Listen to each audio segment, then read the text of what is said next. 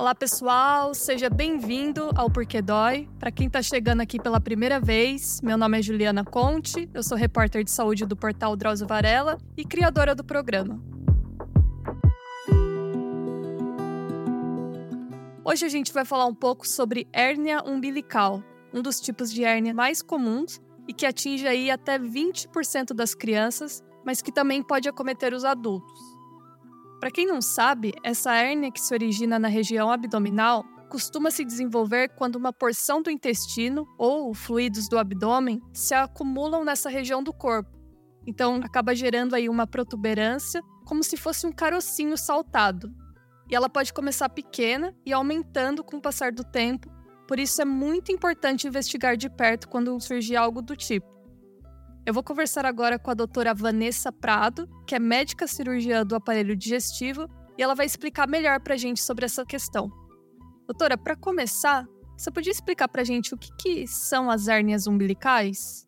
Bom, hérnia umbilical né, é uma frouxidão da parede do abdômen. A parede abdominal a gente chama de aponeurose. Então, o umbigo, ele é uma área mais é, de fraqueza, né? Ele já tem uma fraqueza por conta aí da sua origem embrionária, da sua origem genética. Então, é um local mais fácil para ter essa frouxidão aí da parede abdominal, que acaba gerando um buraco que a gente dá o nome de hérnia, viu? Uhum. Mas por que, que elas ocorrem? Então, elas podem ocorrer por diversos motivos, tá? Então, vamos começar com um exemplo bem simples. Por exemplo, a gestante, né? Que tem um aumento aí do volume abdominal. Então, quando essa parede abdominal ela cresce, ela aumenta de tamanho, é como se fizesse um esgarçamento dessas fibras que compõem a parede abdominal, junto ela a poneurose. E aí acaba originando um buraquinho. Esse buraquinho ele vai crescendo ao longo do tempo, originando o que a gente chama de hérnia. Pessoas que fazem muito esforço físico também, se não tiver essa aponeurose fortalecida, também tem tendência a ter hérnia. Nas crianças, às vezes isso pode acontecer logo inicialmente, nas primeiras fases da vida, que é uma coisa mais genética. Então, são vários motivos relacionados à força ou ao aumento do volume abdominal. Eu estava vendo que a senhora falou agora de crianças, né? Que costuma ser mais comum na infância. Isso, acaba acontecendo muito na infância, né? Por não ter esse fechamento correto aí dessa região do umbigo. E acaba ficando esse espaço, e aí geralmente tem que operar logo na infância mesmo. E essas hérnias, elas causam algum desconforto, assim como dor? Explica pra gente um pouco sobre os sintomas.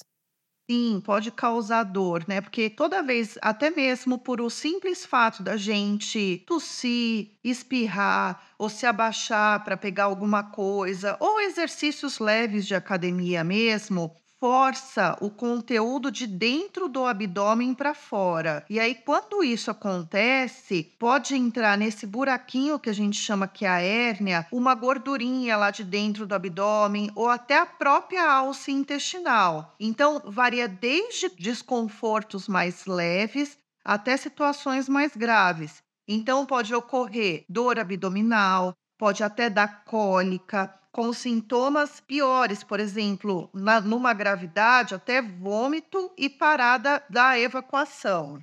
Uhum. Alguns usuários mandaram assim perguntas para gente falando que foi identificada a hérnia, né, nessa hérnia umbilical e que não causava tanto incômodo e estava perguntando, inclusive, se podia pegar peso, fazer musculação quando está no começo, assim. Isso é indicado ou não? Tem que tratar logo no início? É, a orientação, né, que eu sempre falo, hérnia é igual a cirurgia, né? Porque é um espaço, é um buraco que não deveria existir, tá ali na sua parede abdominal. Então, quanto mais cedo tratar, que é de forma cirúrgica, melhor a recuperação e menor o número de intercorrências. Ele pode, por exemplo, se ele não tiver é, uma disponibilidade para operar, ele pode continuar fazendo os exercícios e acompanhando com o seu médico, mas ele pode ter uma intercorrência. Vamos supor, se ele pegar um peso grande num agachamento, essa gordura ou essa alça intestinal pode ficar presa nesse buraquinho da hérnia e não retornar de novo para dentro da cavidade abdominal. E aí, isso é uma das principais intercorrências da hérnia. Você falou que o tratamento para isso é cirurgia, né? Elas não somem de maneira espontânea, né? O, o tratamento sempre vai ser cirúrgico. É, o tratamento sempre vai ser cirúrgico. A gente pode dar medicamento para amenizar os sintomas. Então, teve uma cólica, uma dor, um desconforto, aí você medica, mas a única técnica para curar a hérnia é a cirurgia. E é uma cirurgia complexa, doutora? É uma cirurgia relativamente simples, tá? Se diagnosticado inicialmente, né, uma hérnia pequena de até um centímetro, o paciente pode de alta no mesmo dia, faz uma recuperação de uma semana em casa.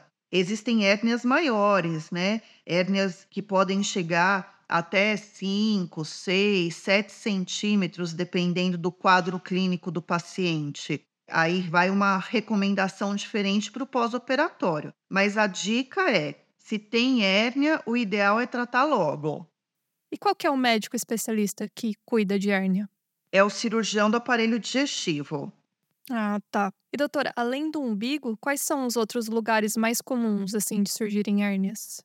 A hérnia, ela pode existir também muito frequente na região da virilha, que a gente chama de hérnia inguinal, tá? Muito comum mais no sexo masculino geralmente em pessoas de média idade, e acaba causando um desconforto ali também na hora que pega peso, na hora que faz um esforço. Pode provocar até um aumento aí da bolsa escrotal se a hérnia for de grande tamanho. Ótimo. Doutora, tem mais alguma recomendação para aquele paciente que de repente acabou de ser diagnosticado, está meio em dúvida do que fazer? É, procurar o especialista, principalmente para fazer um ultrassom, que é um exame super fácil, indolor, um, um ultrassom de parede abdominal, vai fazer o diagnóstico correto da hérnia e do tamanho dela.